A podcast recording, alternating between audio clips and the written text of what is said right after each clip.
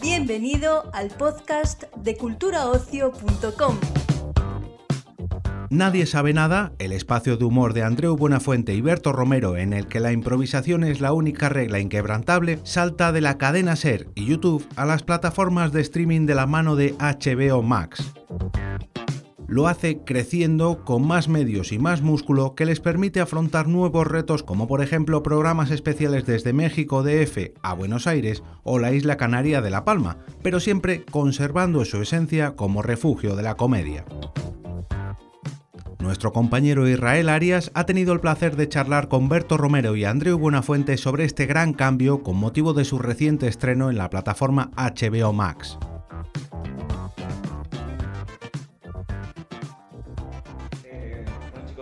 Eh, para comenzar quería, quería preguntaros cuál ha sido el mayor reto o el mayor triunfo del salto al- a las plataformas de streaming. Si buscar sorpresas, cositas, cositas nuevas o conseguir que el espíritu del formato permaneciera intacto en ese salto. Lo segundo, pero con un poquito de lo primero. Sí, sí, es, ¿No? exacto, las dos cosas. Se trata para nosotros muy importante, muy importante, seremos muy pesados con eso, de no traicionar el espíritu, porque llevamos ya suficiente tiempo en esto como para saber que a veces eh, en un exceso de celo te dan más medios, te sofisticas y pierdes naturalidad. Entonces te vas a casa súper contento, mira qué programón y la gente hace, "Meh". Y eso es muy duro. Entonces, como ya lo hemos vivido, hemos dicho, a ver si por favor esta vez no nos pasa. Y, creo que lo estamos consiguiendo, lo tendrá que decir la gente. Ves algo que, que dices, bueno, son esos tíos que les han dado más medios. Pero eso es una suma de muchas cosas. No, no hay nada preparado, no se ve el guion por ningún lado porque no existe. Todo eso ha sido como la piedra angular, ¿no? Ha sido un ejercicio de equilibrio, de contención, pero a la vez de que esa contención no evitara que el programa pudiera crecer, pero identificar muy bien por dónde podía crecer y cómo se podía aplicar el presupuesto para que, para que no nos matara la, la mecánica. Yo, yo tengo que insistir en que le hemos dado muchas vueltas a eso y hemos sido muy pesados con la filosofía del, del programa, porque no sé si se ha hecho antes o no, ¿eh? no voy a ser tan presuntuoso como para decir que esto es la primera vez que se hace, no lo sé, probablemente sí, porque todo se ha hecho antes, pero a mí me dado la sensación de que este salto de, de este lenguaje tan moderno, eh, podcast, desmontado, natural, lo hago desde mi casa, con un micro, que eso la gente como lo, lo ha identificado mucho como un nuevo lenguaje que se opone a la tele tradicional. Y creo que habría algún punto intermedio entre, entre eso, tan desmontado, tan de garaje, tan casi punky, con, con un formato televisivo que realmente tenga una forma muy pulida, que, que pueda ponerse en una plataforma como es HBO Max. Y yo, nosotros estamos apuntando a, a estar ahí, en ese lugar. A ver si lo conseguimos. Y habéis hablado de crecer. eh, ¿Por dónde crece este, esta nueva era de Nadie sabe nada? Por esos programas especiales, por esas salidas. Hablando un poquito más de. Bueno, crece- salto a Latinoamérica. Exacto. Crece. Crece Esencial en este caso, porque ya estabais muy presentes allí, ¿no? Creo. El... Claro, saca, el crecimiento viene por sacar de nuestro cajón de ideas eh, que estaba con muchas cosas, eh, esas que permitían hacerse ahora y que antes, pues, por presupuestariamente, la radio muy bonita, muy chula, es, es como la madre, ¿no? Pero la madre también tiene una economía más limitada. Y aquí todo, todo se dispara, entonces, eh, bueno, administrar eso también, no hacer tonterías. Pero, por ejemplo, el Salto a América es un- una buena demostración del crecimiento, ¿no?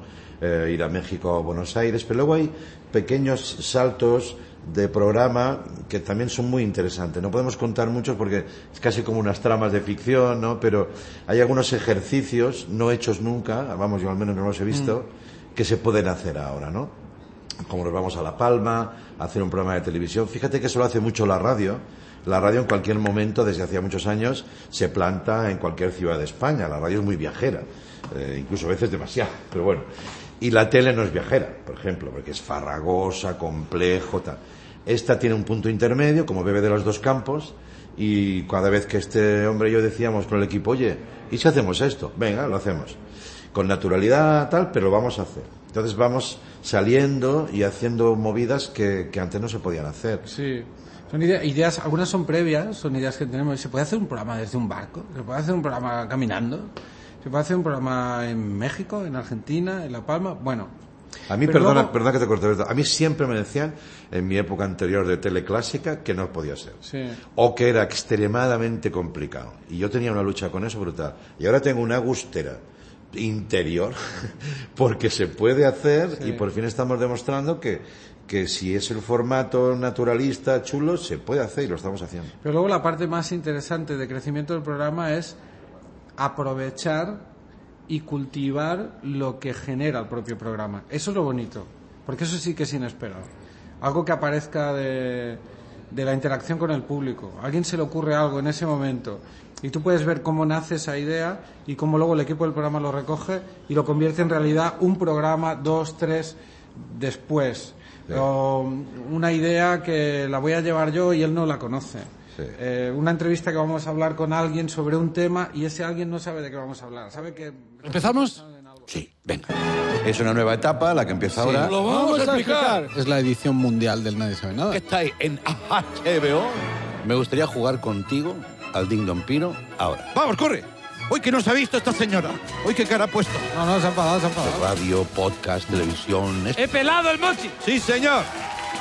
¿Quieres que cuando me muera te deje mis huevos y mis sofás? Traga la bolsa de su amigo y acabará así. ¿Qué récord os gustaría batir juntos? A mí el de escupir huesos de oliva. ¡Impresionante! ¡Jalja! ¡Ojopa! Orín es como un nombre de Dios. Orín, Orín. Orín. Y su hijo Thor, Do. Tuve un encuentro con una persona que era atractiva. Exacto, atractiva. Y me dijo, vamos para mi casa. No, no, no, no, no, todavía no. Ah, Ajá. Auditivamente no está funcionando. Bueno, chico, pero- Añado, Sí. visualmente menos. Seguimos como siempre, ya veis que nos entendemos perfectamente. Pulso o muerte. Poyulso. Me gusta más pulso yo. Pues pulso yo. Pues nadie sabe nada. que le hemos dicho, ¿qué te crees que es esto? Claro, porque ahora el programa se ve por todo el mundo. Yo no entiendo cómo funciona este programa, cómo tira para adelante, de verdad. Bien, pero no, pero no.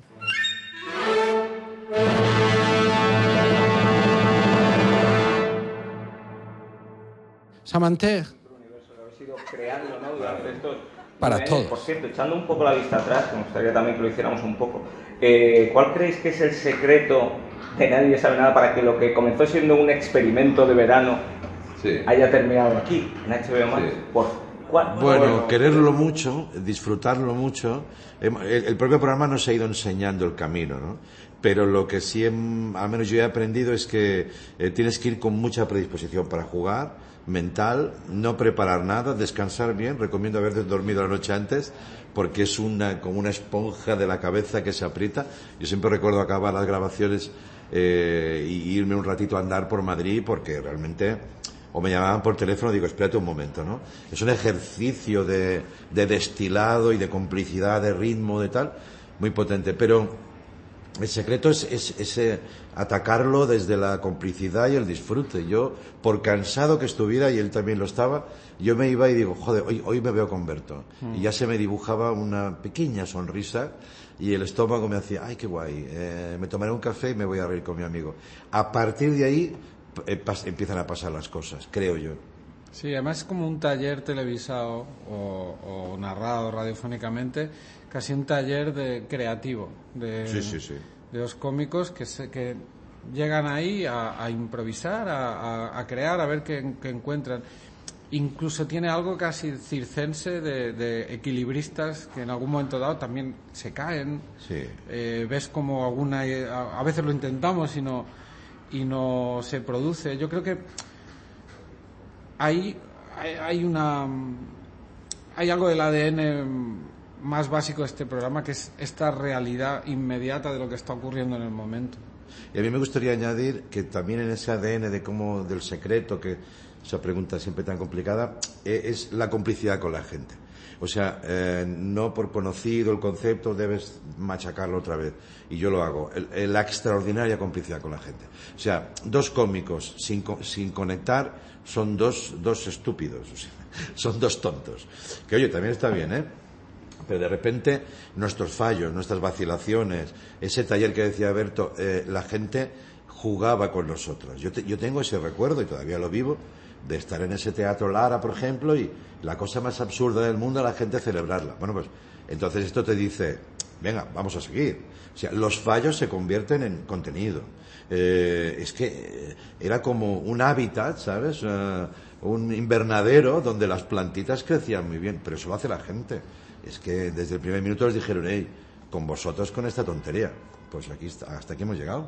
Y, y en estos 10 años de historia ya casi de, de Nadie sabe nada respecto a, a los inicios, ahora os, os sentís igual de libres a la hora de hacer humor o ahora en estos tiempos de la autocensura, de las redes sociales, de los ofendiditos, decir, uy, hay ciertos charcos en los que mejor no meterse, porque cuando uno está improvisando durante una hora, hora y pico, pues hay más, hay más peligro de meterse en Pero charcos. es que se convierte también en contenido para el programa. Si hay un tema que es peligroso o peliagudo y es un charco, probablemente en el programa vamos a decir que nos parece un charco y que es peligroso y que no sabemos cómo, cómo abordarlo.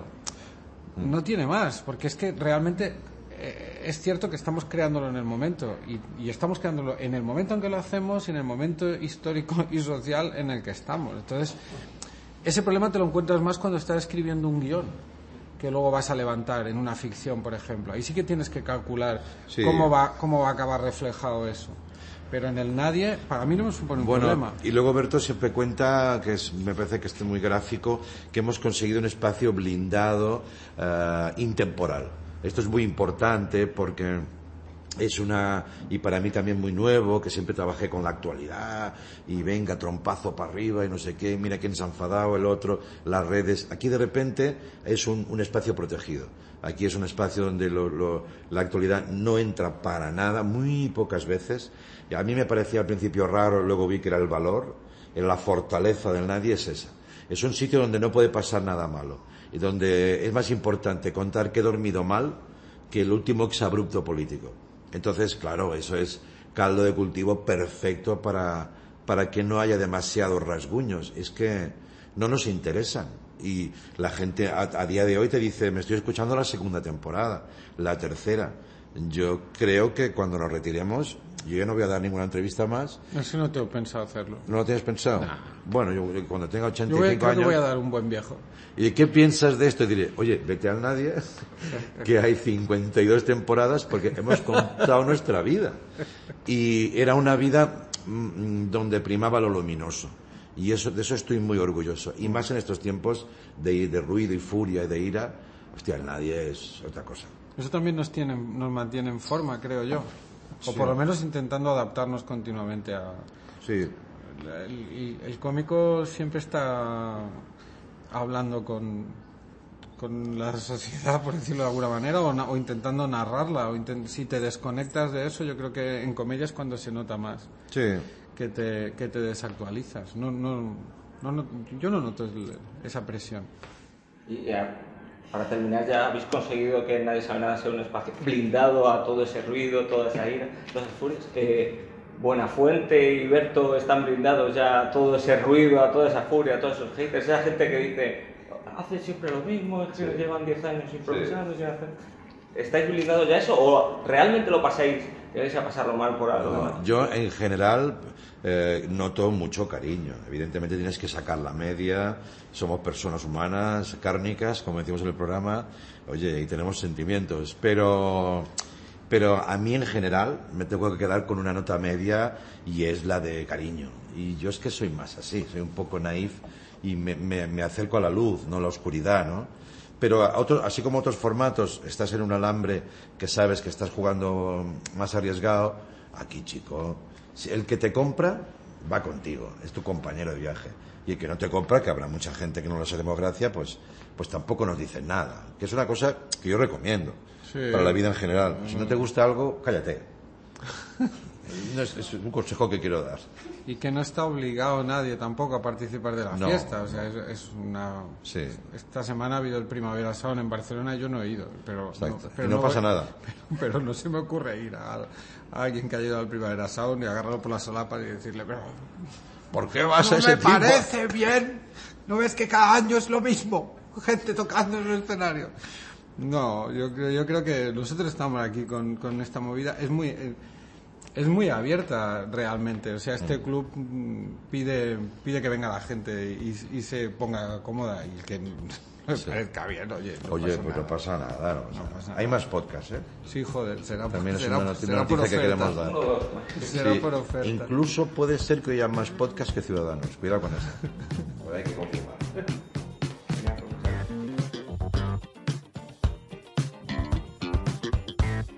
Despedimos esta entrega del podcast culturaocio.com invitándote a descubrir el resto de episodios de este podcast, así como todo el catálogo de programas de nuestra red a través de Europa Press barra podcast.